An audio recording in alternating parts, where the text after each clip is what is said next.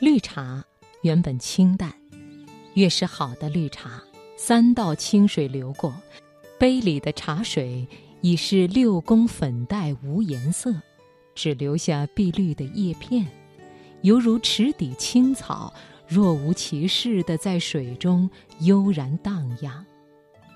故而有北方来客，假若端上一杯绿茶，客人猛喝一口，咕咚咽下。话噎在嗓中，那表情是写在脸上的。这茶没味儿。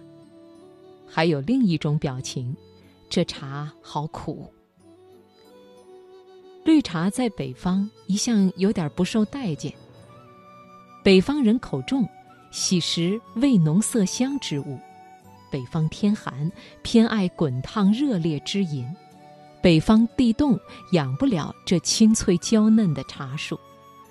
所以北方人多一半是喝花茶的，茉莉香片是大众又经济的饮品，老少成宜的。滚烫的水冲下去，经得起气泡，不怕变色。茶色深浓醇厚，给人沉稳的依赖感。深褐色、浅褐色的水面上，偶尔飘起一朵半朵白色的茉莉花，有点俏皮的样子。一掀壶盖，香气四溢，掩都掩不住。其实不是茶香，而是茉莉香。在隆冬的冷风中飘来夏的茉莉味儿，毕竟是亲切而温暖的。北方人沏茶，多将茶叶置于茶壶之中，沏好以后，再一杯杯分别倒在小杯子里，就像斟酒，分而饮之。那茶叶可反复沏泡，可谓经久耐用。茶叶始终沉于壶中，比较隐蔽，不大看得见好坏。不像南方人泡茶，必定是一杯一撮茶叶，一人独占一杯，常常是来客只嘬了一口，人刚走，茶未凉，整杯茶就连着茶叶一并倒掉了。在北方人看来，如此沏茶实在是太奢侈，也太浪费了；而在南方人看来，北方人那样泡茶也真是小气的过分。一次，有一位很久不见的好友来家看我，我特为其沏泡绿茶一杯，以示隆重接待。他第二天有气无力地给我打电话说。昨天你给我喝的啥玩意儿，害我一宿没睡着觉。这才想起自己忘了来客是东北人，他当时一定是碍于情面，才将那杯绿茶勉强喝下的。然而我在北方多年，除非万般无奈，仍是坚决拒喝花茶的。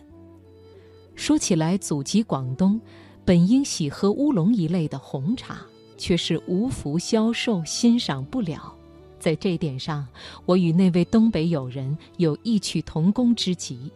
喝一口红茶，便会害我一宿睡不着觉。在北方，至今我仍只喝绿茶。绿茶自然首选家乡杭州的西湖龙井。绿茶那种含而不露的品性，如一来自庭院深深的妙龄少女。衣料与皮肤都如丝绸般爽滑细润，回眸一笑，轻盈无声，言语洒落池塘中，韵味留在清风里，可闻香而不见粉黛，可意会而不可言传。茶色碧绿，似玉液琼浆，养眼养心，令人不忍品尝。清啜慢啧。舌上粒粒绿珠滚动，初始略有一丝苦涩，继而满口清香。茶未凉，嘴里已是甜丝丝、清凉凉，满腹欲说还休的惬意与顺畅。绿茶之妙，妙在清淡。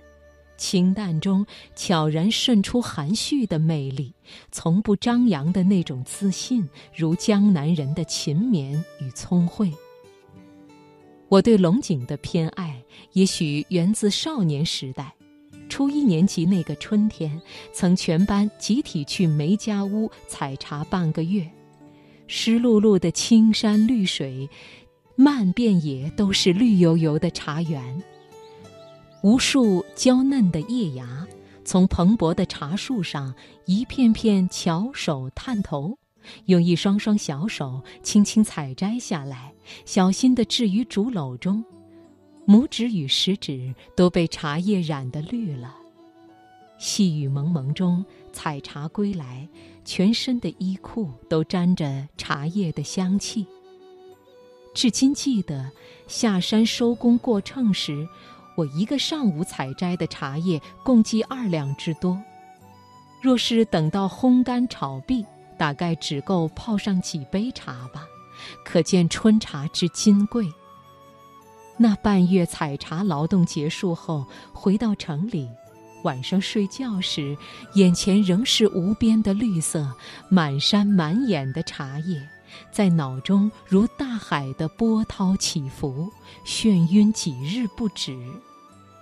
还有一次，全班到郊外春游，路遇茶农忙于采茶，大家一时兴起，放弃春游，跃入茶园去帮茶农采茶。后来写过一篇作文采茶，记述的就是这天的心情。至今还记得，多年前曾步行几十里至深山，四下已是云雾缭绕，苍茫如海。偶得云开雾散，只见急急梯田，层层茶园，从脚下一直升上天空。犹如一架架绿色的天梯，通往九霄云外。正是采茶时节，路边房根处处是摊开晾晒的新鲜茶叶，那两叶一芽，精致标准的，像是流水线上的产品，绿得发亮，嫩得叫人心疼。在我的记忆中，那些刚刚采摘下来的茶叶。就像无数扇着绿色翅膀的小蜻蜓，在山脊上等待着穿越雾气的阳光，晾晒它们被打湿的羽翼，然后成群结队地飞往各个城市的茶庄。